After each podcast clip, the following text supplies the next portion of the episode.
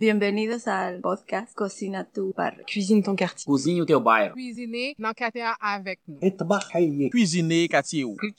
Tuo quartiere. Cuisine ton quartier. Ici Annie Roy de Atza quand l'art passe à l'action. Je suis allée dans cet arrondissement montréalais à la rencontre des personnes réfugiées et immigrantes, de ceux et celles qui les aident dans leur intégration et des artistes qui s'en inspirent pour vous offrir ce grand parcours balado Cuisine ton quartier. Ouvrez votre cœur et vos oreilles et bonne rencontre. Un objet que j'ai déjà apporté du Mexique, c'est une crâne en papier mâché coloré. Connaissez-vous la tradition de Dia de Muertos? C'est une tradition très colorée qui veut honorer le cycle de la vie et la mort. C'est une tradition ancestrale, pas exclusivement euh, mexicaine, sinon il existe pas euh, dans plusieurs cultures du monde, mais au Mexique, Dia de Muertos, les jours de mort, c'est une tradition très colorée, très festive. Euh, Cette tradition génère toujours des représentations très colorées de la mort, parce qu'il veut honorer la vie et la mort. Je l'ai acheté il y a 25 ans. J'ai même le nommé Calacan. C'est un grand peinture en rouge avec un grand souris blanche, plein de fleurs en couleur, rouge, vert, jaune, partout, partout, les cieux. C'est extraordinaire comme objet artisanal, artistique même. Et si je devrais traverser vers un autre endroit, je l'amènerai avec moi si possible. Bonjour, je suis Raphaël Benitez et bienvenue sur le balado Cuisine ton quartier Côte-Neige. Je suis originaire du Mexique. Je suis arrivé en 2009, 1er d'avril 2009. Ça se fait euh, 11 ans. Et euh, on est arrivé, ma femme et moi, et à Montréal parce qu'on avait choisi vraiment de venir ici.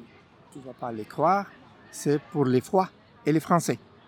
Les froids parce que ça m'a attiré toujours. J'ai regardé les, images de l'hiver, ça m'a toujours attiré. Je ne savais pas c'était quoi, mais quand même, c'était toujours une image bucolique. Et les Français parce que ça m'a attiré à l'école secondaire. J'ai eu l'opportunité d'assister dans une école publique, mais qui, au lieu de l'anglais comme langue seconde, avait les, Français. Et même encore avec mon, français accent latino-américain, à l'époque, je parlais rien de tout. C'était bonjour, je m'appelle, c'est tout, à l'école secondaire. Mais ça m'a éveillé l'intérêt de les Français en Amérique. Et on a décidé de venir ici pour vivre. Depuis toujours, on avait cette rêve en tant que couple de venir à Québec. Initialement, on disait que c'était à Gatineau. Mais c'est un peu compliqué, Gatineau. Euh, On- finalement, on est arrivé, l'avion ici a débarqué à Montréal. Et on a trouvé tout ce qu'il nous fallait du départ. Heureusement, on a eu cette euh, opportunité aussi. On a commencé à s'adapter. J'ai pas vécu le premier hiver, sinon, lorsque je suis arrivé en avril, quelques mois beaucoup euh, plus tard, on était préparé et on a bien vécu ça. Et après, les, les choses n'étaient pas si faciles, aussi évidentes, quand même. Mais euh, on a bien aimé notre départ, disons, les premiers mois. Mes enfants sont arrivés beaucoup plus tard. J'ai eu la chance et l'honneur de faire ici toutes les ressources que Canada, Québec a pour les familles, même si bien sûr sont pas évidentes, mais si tu sais chercher, si tu es en position de le savoir, je parle seulement de l'effet de la naissance à la maison lors des sages-femmes de Québec, que je salue pour son travail, c'est extraordinaire. Au Mexique, bien sûr, il y a des sages-femmes, mais ne sont pas dans ce nom. Ici, tu peux choisir si tu veux, tu peux opter pour ça. Nous avons opté pour la naissance à la maison de deux, deux enfants et quand je viens au parc, je me promène partout, voir qu'il y a toujours quelqu'un d'un autre pays avec qui tu peux parler. J'aime ça. Pendant quatre ans, c'était euh, ma femme et moi seulement. Notre processus d'intégration, donc, c'était elle et moi. Et c'est effectivement d'abord les Français, parce que je pensais que je parlais français. J'étais, avant de venir ici, à- en France, à Paris. Et j'ai pris mes, mes cours de, de français, selon moi. Mais c'est toute une autre chose de pouvoir t'exprimer. Début d'une phrase, ça va, oui, bonjour, je m'appelle ici comme ça. Mais de t'exprimer, de donner ton avis sur certaines choses, c'est toute une autre chose. L'aspect culturel, bien sûr, de euh, la langue française au Québec, l'accent, les phrases, ça m'a toujours attiré. Dès que je suis arrivé, je commençais à lire, à essayer de comprendre l'accent, les phrases, les mots. Mais dans la vie réelle, c'est pas évident de trouver sens euh, aux phrases. Je suis graphiste d'origine et j'ai trouvé un travail de graphiste dans la ville de Montréal, l'arrondissement de Saint-Léonard. Trois mois après que je suis arrivé, j'ai trouvé le programme de parrainage professionnel et j'ai appliqué, j'ai resté. Alors, tout de suite, j'avais déjà mon travail, même si avant, j'ai travaillé dans une petite papeterie, mais c'était mon tout premier job. Le vrai job professionnel, c'était celui-là. C'est là où je me suis euh, trouvé avec de plus de problèmes, effectivement, au niveau de, de ma part, l'expression de linguistique, la façon dont je parlais, mais aussi, je dirais pas, euh, des collègues au travail, il n'y a pas tout le monde était si accueillant. Hein? C'était une autre génération peut-être, parce que plusieurs d'entre eux sont déjà partis en retraite. C'était pas si ouvert, à la migration, ou c'était gens les Italiens, c'était bien, mais les gens d'ici, du Québec, ces autres générations, je trouvais que c'était pas vraiment accueillant. Il y a des autres qui, bien sûr, qui sont toujours des amis, de bonnes personnes, mais il y avait des gens qui n'ont pas la, la, vie pas facile. Il y avait des certaines tensions. Au plan plus large, bien sûr, la société, bien que bien sûr, c'est toujours accueillante, tout ça, mais il faut que tu trouves ta place. Il faut que tu sois en bonne position pour t'ouvrir ta place. Hein? Et tout ça sans causer de conflits. Tout ça, je l'ai appris plusieurs ans après. Mon propre deuil d'avoir quitté mon pays, même si c'était voulu, tu restes avec beaucoup de, de mœurs, des habitudes, de ta famille, tes amis, toutes les nuits. L'hiver, c'est pas facile, c'est pas évident, même si je l'aimais et je l'aime encore, c'est pas évident. Et euh, tout ça dans un contexte de, d'acculturation, des cultures qui se trouvent, plein de autres cultures, plein de autres langues, tout le monde a sa place, mais il faut que tu la trouves. Et un système quand même, euh, l'éducation, c'est une, intéressante salade. J'ai travaillé pour le département de communication de l'arrondissement Saint-Léonard où j'ai resté cinq ans. Mais après ça, j'ai décidé, et la vie aussi m'a amené, m'a invité à changer un peu la perspective et la question interculturelle m'a toujours touché et intéressé. Même quand j'étais au Mexique, mais je ne savais pas que ça s'appelait comme ça. Hein. Et donc, je suis sorti de l'arrondissement pour faire des autres choses et c'est comme ça que le premier euh, projet que j'ai eu avec ma femme, c'était de créer quelque chose pour donner des ateliers pour montrer la culture mexicaine aux habitants d'ici et même pour les migrants pour que les migrants se rappellent de ses origines. C'était que la culture mexicaine. Vraiment vite, on s'est rendu compte qu'on n'était pas assez formé, qu'il fallait avoir plein d'autres choses que la bonne intention. Moi, j'avais ma formation en graphisme, ma femme est, euh, restauratrice d'œuvres d'art, mais elle a commencé à étudier en HEC, gestion d'organismes culturels. Et moi, j'ai commencé la maîtrise en médiation interculturelle à l'Université de Sherbrooke. Ça, vraiment, m'a ouvert la tête j'ai commencé à voir, dès les choses que je faisais, c'était pas bien planté. Et on a décidé alors de bien fonder PAL, ce qui existe maintenant, c'est un organisme de rapprochement culturel, de euh, médiation interculturelle, entendant que la médiation, c'est pas seulement le règlement des conflits, mais aussi la présentation, la prévention des conflits pour les dialogues, à travers du dialogue. Et nous, on le fait à travers des arts et traditions du monde. On habite en NDG, Côte-des-Neiges. NDG, c'est un quartier très riche à niveau de culture. Il y a 150 cultures différentes, 120 langues qui se parlent ici. C'est une richesse énorme. On voit ici au parc, tu regardes, il y a plein, partout au Montréal, mais ici, spécialement à Côte-des-Neiges. NDG aussi, mais Côte-des-Neiges, c'est pas mal riche en culture. Et ça nous a tiré de voir comment les gens célèbrent les différentes fêtes à eux, et d'une façon vraiment respectueuse sans conflit majeur, bien qu'en bas, il y a parfois quelques accrochages mineurs.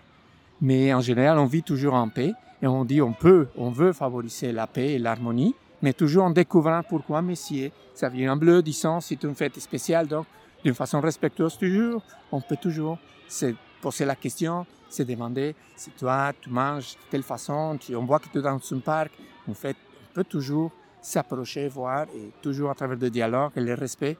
Et on pense que plus que tu découvres de l'autre culture, plus que tu connais, moins il y a l'espace pour la, discrimination, l'isolement, la pousser l'autre parce qu'ils ne sont pas comme moi. C'est ça qui nous a inspiré travers de ce qu'on fait maintenant. Dans nos ateliers, nous avons l'objectif de faire découvrir une culture ou une chose spécifique à un groupe de personnes. Souvent, ce sont des enfants, mais aussi des adultes. On travaille avec plusieurs cultures. On a dans notre catalogue plein de cultures. Je nomme par exemple une belle collaboration qu'on a même encore avec la nation Kanyengahaga, les Mohawks, à qui on remercie pour être les gardiens des eaux, des terres, de ce territoire où on habite maintenant. Pas seulement eux, toutes les Premières Nations qui habitent au Canada avant l'arrivée de tous nous, hein, tous nous, les, les, immigrants, les Européens ou Américains du Sud, ou de l'Asie ou de l'Afrique ou partout. Avec la nation Kanyengahaga, les Mohawks, on travaille maintenant pour faire découvrir les valeurs qui sont à la terre en fait. Comment mieux protéger la terre? Comment on peut découvrir une autre signification des eaux, précisément l'eau, la vie, la terre, le ciel, les animaux. Ces valeurs que la culture mohawk transmet sont souvent oubliées, sinon laissées derrière, absolument écartées. Tandis qu'il y a plein de choses qui pourront servir maintenant à tout le monde. Dans nos ateliers, avec cet objectif de faire parler les, les pour que les autres entendent, c'est à travers un objet, normalement un objet artisanal, qu'on fait ça en montrant la technique pour le faire. On écoute, on découvre la culture et après on génère toujours un dialogue. Qu'est-ce que tu as vécu pendant que tu faisais, disons, je parle du wampum. Le wampum, c'est une ceinture perlée, normalement c'est un grand objet, qui euh, les, Premières Nations utilisaient pour honorer leur euh, compromis, les mots, les, les, paroles, les choses qu'on dit. La parole est sacrée. Donc si tu dis quelque chose, surtout quand tu racontes quelque chose, tu t'engages avec ça. Il n'y a pas besoin de signer aucun contrat, c'est à travers des mots. Les wampum, c'est toujours l'objet qu'ils utilisent pour honorer les contrats, disons, les, mots. Dans notre atelier, on montre une technique basique pour faire une toute petite, 10 cm de wampum, ceinture perlée. L'important, c'est pas seulement apprendre la technique en bricolage, entre guillemets, Sinon, le plus important, c'est découvrir la signification de cet objet, parce qu'à la fin de l'atelier de Wampum, on l'échange entre les participants avec une souhaite, en fait. Je te souhaite la paix, je te donne ma création, tandis que tu me donneras la tienne et tu me souhaites une autre chose, la paix, l'amour. Euh, hein. Donc, je vais garder cet objet et j'ai ce double apprentissage. D'abord, ce que signifie pour les Premières Nations, et aussi, je vais me souvenir de toi que tu m'as donné ta création et tu m'as souhaité l'amour. Le projet Les fils et la mémoire, c'est un projet que parle en collaboration avec l'artiste et photographe colombienne Adriana Garcia Cruz a créé pour inviter les gens à réfléchir sur la mémoire qui est gardée dans les objets que tout le monde a chez nous. Et on a invité cinq personnes nouveaux arrivants et cinq euh, personnes retraitées ou qui sont d'ici depuis toute sa vie, pour se rencontrer à travers de la mémoire des objets. Chacun a eu l'opportunité de parler de son propre objet qu'ils ont choisi, parce qu'il y a une, mémoire, souvenir spécifique, un symbolisme, euh, ils partagent. Et à travers des trois ateliers différents, on va découvrir l'autre, mais les mémoires de l'autre, et on va aussi apprendre un peu sur la technique photographique de l'artiste comment créer l'ambiance pour qu'un objet sorte. Ça, c'est son travail. Et avec les, photos, les grandes images, on va faire des grandes impressions qui seront exposées. On aura les enregistrements sonores des participants. Mais pendant tout ce processus-là, c'est la rencontre de personnes qui finalement, bien, même si tu viens d'arriver, ou si tu es ici depuis toujours, et toi toujours des objets, des souvenirs, et ces belles partages nous fait comprendre que finalement on n'est pas si différent et on va découvrir les, voisins du quartier. Avoir travaillé avec euh, les cultures m'a transformé d'une façon radicale, en fait. Et ça, c'est ce qu'en médecine interculturelle, on appelle l'ethnorelativisme ou se décentrer. C'est normal, tout le monde a toujours notre propre valeur en lesquelles on est éduqué, les valeurs culturelles, familiales, tout ça, et tu penses que ça c'est le début et le centre de tout. Mais aussitôt que tu commences à découvrir les autres, Il dépend aussi beaucoup de ton ouverture d'esprit et ton soif aussi de savoir de l'autre. Tu commences à voir que pas seulement les garçons sont verts dans ta maison, aussi dans l'autre maison sont aussi verts que les tiennes et ça c'est bien, ça c'est parfait. Mais ici, je vois que les, les garçons sont verts toujours et il faut le protéger, celui de l'autre maison et celui de ma maison et celui de la maison de monsieur, de tout le monde, parce que c'est la même terre. Ça, c'était une découverte que j'ai faite à travers de mes activités. Et la démarche de professionnelle, j'ai eu contact avec plein d'artistes professionnels avec statut d'artiste, surtout des musiciennes et artistes visuels, qui m'ont permis aussi de découvrir pourquoi le Québec, par exemple, protège tant les artistes et la notion d'art. Ça, dans mon pays, au Mexique, ça n'existe pas vraiment. Les artistes, soit es number one star from the media, ça c'est une autre chose, mais c'est pas nécessairement bon. Mais tu es pas mal euh, connu. Et toi, les artistes de rue, qui sont souvent des gens qui sont vraiment engagés, mais qui peinent à trouver du travail, disons. Et sinon, les autres qui sont engagés dans la politique, ben, souvent ne sont pas soutenus par le système. Ici, je vois que Québec protège pas mal bien ces artistes tant que tu remplisses toutes les conditions. Ça m'a permis à moi aussi de savoir convoquer mes amis à moi ou, des artistes qui ne sont pas nécessairement encore professionnels, à les amener à la professionnalisation de son propre métier pour qu'ils puissent développer plus. Et ensemble, on peut travailler parce que souvent les artistes dits de la diversité sont très riches, il y a plein de choses à apporter, à partager. Donc, je sais qu'il y a des autres organismes comme les centres musiciens du monde qui sont pour la professionnalisation des artistes, de la diversité. Diversité artistique Montréal aussi, c'est pour la représentation des artistes et aussi pour ouvrir espace au système. Parce que le Québec aussi est assez spécial dans ses conditions pour être reconnu comme artiste. Je pense qu'il y a beaucoup de travail à faire. Ça m'a permis à moi de aussi m'ouvrir au lieu de me fermer, sinon de OK, ça fonctionne comme ça. On peut traverser les ponts. Je parle seulement maintenant des arts, mais en culture c'est similaire. On est à peine 300 d'existence.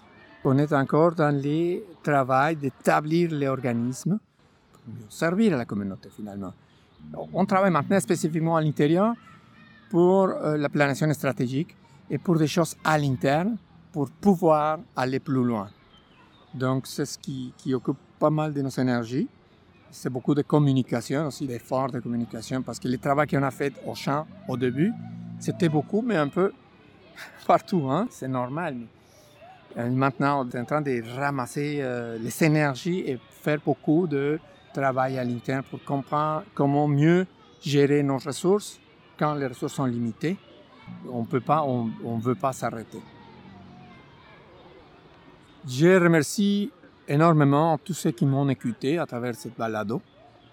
je remercie Atsa, bien sûr, pour l'invitation, mais euh, je vous invite à continuer dans vos relations avec les autres, de s'approcher les uns aux autres sans peur, de découvrir la culture de l'autre. On est à Montréal, qui est extrêmement riche en culture. Et, on a aussi les belles défis de s'approcher, de bâtir des ponts de communication, de bons entendements les uns aux autres. On est pas mal similaires. Donc je vous invite à se regarder sans peur. Je vous rappelle la page web de mon organisme, c'est PAL, mtl.org, PAL Partageons le Monde. Et si vous voulez la visiter, découvrir ce qu'on fait, je serai très reconnaissante. Merci beaucoup. Merci encore de votre écoute. J'espère vous retrouver tout au long du parcours balado. Je vous dis à la prochaine.